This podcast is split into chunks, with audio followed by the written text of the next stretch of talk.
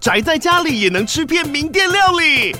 最懂吃的美食平台宅点心满周岁喽！二月二十六号至三月三十一号，周年庆消费满千折五十元，满两千折两百元，限量五十组超值组合包，原价二四九九元，特价二四零零元，搭配专区优惠再折两百元。鱼子烧麦、老爷叉烧、鲜肉汤包、墨西哥起司煎饼，揪朋友来家宅着吃更好吃。马上点击链接探访宅点心。每天十分钟，遇见更好的自己。天下文化 Podcast。大家好，我是丁雪文。最近几天啊，大家应该开始有冬天的感觉了吧？啊，那也代表二零二三年即将过去，我们又要来迎接一个啊更加充满变数的二零二四年。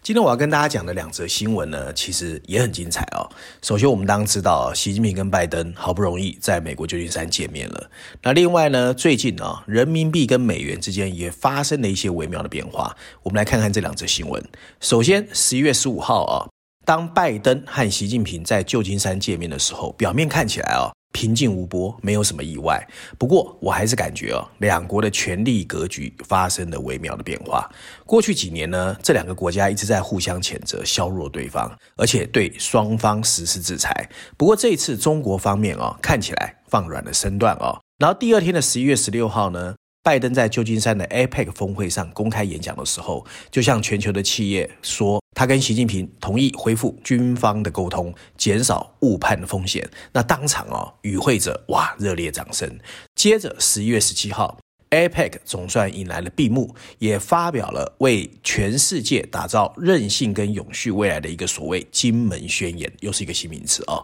那这一次你如果要说到底有没有什么结论啊？比较明确的就是说呢，各国承诺会支持 WTO 啊，很久没听到这个名词了吧？世界贸易组织的改革，但是哦，在乌克兰和加沙战争上面分歧很大。那身在台湾的我们要怎么看这次难得的习拜会？双方真的偃旗息鼓了吗？对全球的二零二四年格局，我们要怎么去看啊？我们先来看国际媒体，CNN 的标题写的是：习近平告诉全球，未在美国的 CEO，中国愿意成为美国的 partner 啊。那第二则是《伦敦金融时报》，哎，他的看法是，这是新冷战的一丝解冻啊。那最熟悉亚洲的《日经亚洲》哦，他的标题写的是。为什么习近平试图向美国保证他没有入侵台湾的计划？中国领导人其实面临着国内的经济压力，而且希望致力于稳定啊。所以国际媒体的看法各有不同啊。那在开始之前，我还是简单跟大家说一下，到底什么是 APEC。很多人可能已经忘了这四个英文字哦。APEC 一开始的时候只是一个亚太地区国家级的部长级会议哦，那时候还不是领导人。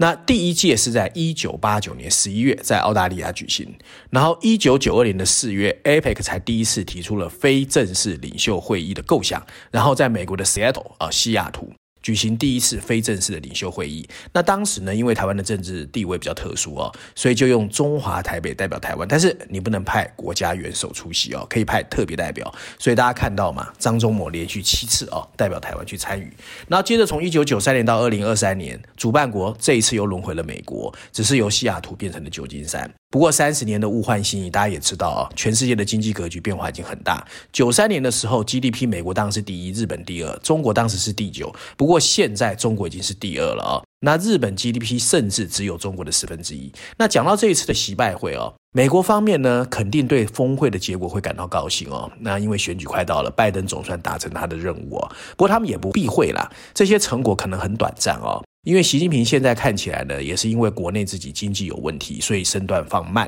那没有人怀疑，只要有可能，他随时可能重启他的所谓“战狼”想法哦。那什么叫“战狼”的基调呢？其实过去几年，如果有关心中国，就发现他的外交的这个说法哈，越来越强势，甚至国内的电影《战狼》一炮而红哦。不过这种基调啊，基本上大家还是希望乐观其成啊，因为其实最近呢，双方不管是政界、企业界或者是民间活动，确实有稍微比较 warm up，重新和缓啊。那这对全世界基本上还是好的啦。那企业家的反应是什么呢？其实这一次啊，美国企业界的反应倒是蛮热烈的哦。除了当地的这个美国商会哦，有安排非常盛大的晚宴，很多的企业家哦都抢着要入席哦。因为大家都希望从习近平这个嘴巴里面听到一些中国在国外变化。因为我在节目中说过很多次，中国现在是全世界最看不懂的一个国家哦。听说美国的企业家要花两千美元哦，就是六七万台币，你才能买到 ticket 入场哦。如果你要和习近平同桌，哎，四万美元哦，十几万台币哦，才能够私下附赠主桌的一个位置哦。那尽管如此，大家可以看得出来，中国市场还是很难拒绝。很多的跨国企业还是希望哦，能够在中国市场不要缺席哦。那经济当然会牵动地缘政治哦。三十年前，有一众东亚国家，无论在经贸上或安全上，几乎都是跟美国靠得比较近的。不过这几年大家都知道，中国花了一带一路啦，很多的动作啦，所以中国大陆现在在亚太地区的影响力，其实很多人都知道比美国来得强。加上呢，新冠疫情的干扰，美中之间的剑拔弩张啊，亚太地区的经济合作整合呢，已经面临前所未有的挑战。本来一九九四年的 APEC 是以二零二零年建立亚太自由贸易区 FTAAP 为里程碑。那在亚太地区距离这个目标越来越远的情况之下，二零二零年 APEC 经济领袖宣言哦，就提出了一个低标准的太子城愿景二零四零，作为未来二十年的发展目标。不过这几年大家都知道非常非常乱嘛，尤其现在区域分化、全球化一去不回来，每个国家都在喊什么韧性啦、供应链重组啦，所以全世界的局势已经跟 APEC 本来预期的完全不一样了。不过这一次 APEC 总算拿回主导权，让习近平跟拜登见面，所以我们也看到这一次 APEC 打安全牌，他们基本上就是希望全世界能够创新跟包容哦，所以 APEC 还是不容易哦。那今年四月跟九月的时候呢，其实听说啦，有很多的美国众议院有联署国务院哦，希望台湾的蔡英文也能参加，不过最终看起来还是没有成功哦。那当然，很多人更关心的是所谓的 IPEF，台湾也很关心哦，就是。台湾喊了很久的印太经济架构啊，是这一次 APEC 会议的另外一个大家注重的焦点啊，也是台湾最关注的，因为这是拜登政府在去年二零二二年五月启动的一个谈判，本来是要取代，因为他们没有参加 CPTPP 跟 RCEP 嘛。那十一月十四号的 IPEF 部长级会议已经确认，在干净能源、公平经济这些项目取得共识，也签署了所谓的供应链韧性的协定。但就像事先很多人预期的，像什么劳动啦、环保啦、数位这些议题没有达成共识。那更重要是呢，这一次听说哦，开会之前，美国自己也撤回了所谓数位贸易的议题哦，所以看起来是蛮负面的啦哦。那 APEC 的这个会议也指出哦，全球贸易降温，还有持续处于高通货膨胀，相较于二零二二年 APEC 成员国平均百分之二点六的 GDP 经济成长哦，今年有稍微好一点，到百分之三点三。主要是疫情后旅游禁令已经解封，还有各国的消费力报复性增长哦。同样的，APEC 成员国的通货膨胀率也由二零二二年的九月降到今年的百分之三点四，从六点六降到三点四哦。所以全世界经济本来在年底看起来是不错，不过呢，大家心知肚明，二零二四年还是有很多不确定的因素哦。那 APEC 呢，本身呢是乐观看待二四年跟二五年的贸易往来，而且他们预期货品的贸易会有百分之四点三到百分之四点四的增长幅度哦。不过不知道是不是过度乐观哦。那认真说起来呢，从二零一七年由美国发动的中美贸易战，二零二二年的俄乌战争，一直到最近的以巴冲突，一桩接着一桩的地缘政治紧张哦，让不可一世的美国其实面临着这个一个头两个大的一个问题哦。那中国的情况也好不到哪里去哦，大家都看得到嘛。从疫情解封隔离的得意洋洋，到经济不如预期，甚甚至所谓通货紧缩、外资撤离、房地产企业违约，北京政府其实也是很头痛。所以今天在这两个国家都有自己的问题之下哦，有习拜会其实就没有什么好意外的哦。那习近平过去所谓强调的东升西降哦，短时间之内看起来呢，战狼外交会稍微缩手哦。所以 APEC 亚太经合会看起来是给中美双方都一个喘息的机会，这对美国的意义重大，对中国其实也是一样的哦。那我们看完习拜会的这种看法之后啊，我们就要看一看最近人民币其实有一些微妙的变化，蛮有趣的哦。十一月十七号，美元下探，人民币反弹，一度升破七点二哦，已经突破七喽。就有分析说，中美两国元首的会面啊，其实缓解了对中国资产地缘战略风险的担忧，所以人民币反弹。同时间呢，Bloomberg 的数据也显示，十月份海外资本对人民币计价债券的买入规模达到人民币四百二十二亿元，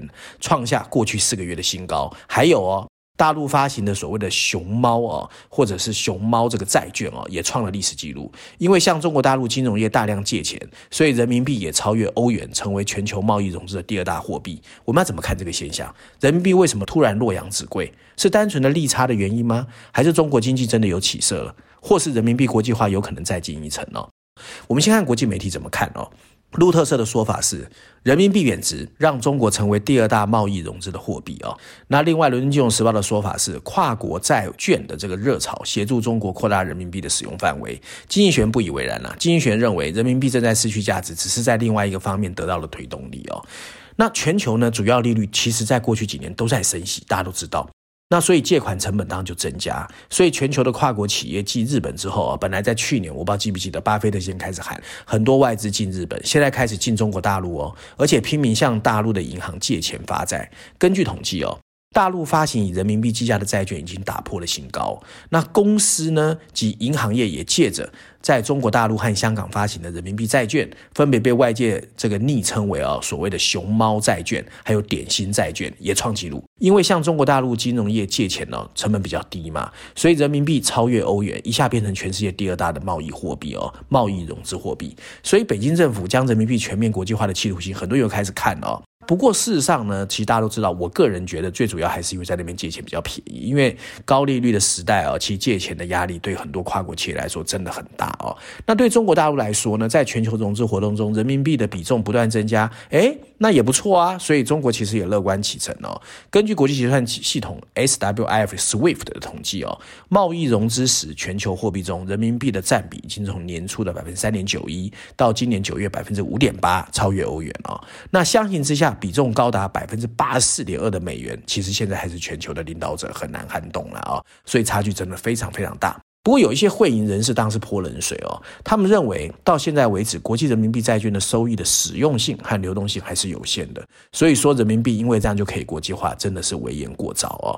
那很多的金融研究单位也说，人民币国际化的进程并不像整体数据显示那么顺利。使用人民币跨境交易仍然有半数以上是发生在大陆本地跟香港，其实是一种非常本土的国际化模式哦。所以最大的原因就是我刚才前面说的嘛，我觉得还是因为利差的关系哦。那截到去年底为止哦，大家都知道，其实 F D A 就是中国的经济为什么不好，有一部分是因为跨国企业哦不大愿意再去中国，那当然都是 COVID-19 把大家吓跑了嘛。所以对华直接投资本来 FDI 是累积了三点五兆美元，不过今年第三季度 FDI 的流量啊、哦，出现了一九九八年以来的第一次负成长，就是很多跨国企业开始把钱汇回去、哦，或者偿还公司内部贷款，或者资产出售，所以很多人其实是在中国撤出啦。那很大的原因，当我们前面几期也讲过嘛，地缘政治啦，供应链多元化啦，小院高墙啦，有案制造啦，都是主要的原因哦。不过最重要还是全球化真的一去不复回哦。不过很特别的是啊，有一些有趣的事情在发生啊。就中国的一带一路啊，在向低收入和中等收入国家提供贷款的时候，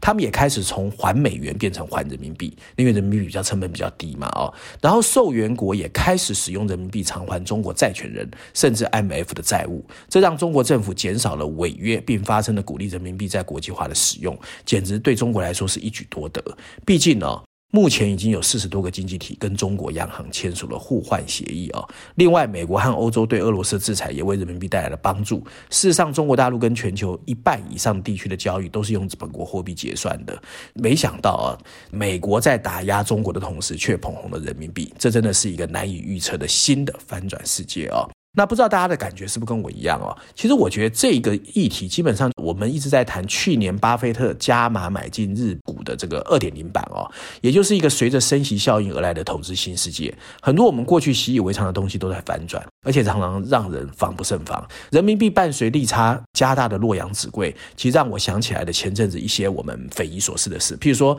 中美互掐，没想到没有打趴中国，反而让中国的商品化整为零，绕道进入美国，再创出口新高。那另外一个出人意外就是华为的五 G 产品，你掐它的半导体，没想到反而逼中国做出了自己的五 G 晶片。所以全球化运行了这么多年啊，全球的物流、金流、人流就像大水滔滔，你堵这里顾不了那里，所以各个破口跟意外就会层出不穷。我觉得人民币的情况也就是这样啊。那明年的意外会不会更多？其实明年呢还有很多不确定的因素，包括地缘政治的紧张，包括绿色转型，包括气候变迁，这些东西都还没有解决。所以呢，其实大家知道，本来在全球化创造了全世界的金流可以到处流动，所以当这些东西变化之后，本来我们过去习以为常在预测什么人民币啊、美元啊、新台币的变化就会变得更难预测哦。这就是我说的东山飘雨西山晴哦。全球化被撕裂的破碎不堪，所以很多的事情我们变成过去的 fundamental 的想法都变得非常的诡异哦。所以不管是政府、企业或投资人，你现在唯一能做的就是不要高估你看见的东西，也不要低估你没有看见的东西，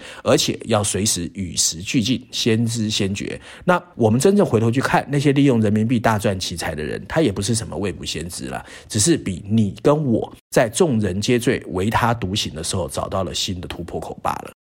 照案例哦，我今天推荐一下最新写的经济学。这一次经济学蛮特别的哦，它除了造旧的一本经济学杂志之外，还附送了一个二零二四的明年大趋势哦。所以呢，在封面设计上，经济学人刻意在黑漆漆的封底前放上了一颗被遮上了阴影的地球仪。然后你仔细看哦，那块地球仪上的阴影竟然是川普的侧面剪影。然后上面两排字体，大的字写的是明年的未来世界，小的红字写的则是我们针对明年的九十页的指引。这一本别册有九十页哦，那大家都知道嘛。随着习近平和拜登在旧金山见面，很多人都在关心二零二四年我们到底怎么看它的大趋势哦。所以这是一期很特别的《经济学人》杂志内容，因为它额外送给我们一个厚达九十页、一百零六篇文章的明年年度预测指南《The World Ahead 2024》哦，就是趋势大未来哦。那里面涵盖了针对二零二四年的分析预测，甚至是猜测，其实是买一送一啊，内容蛮精彩的。因为文章我大概看了一下，都蛮好看的哦。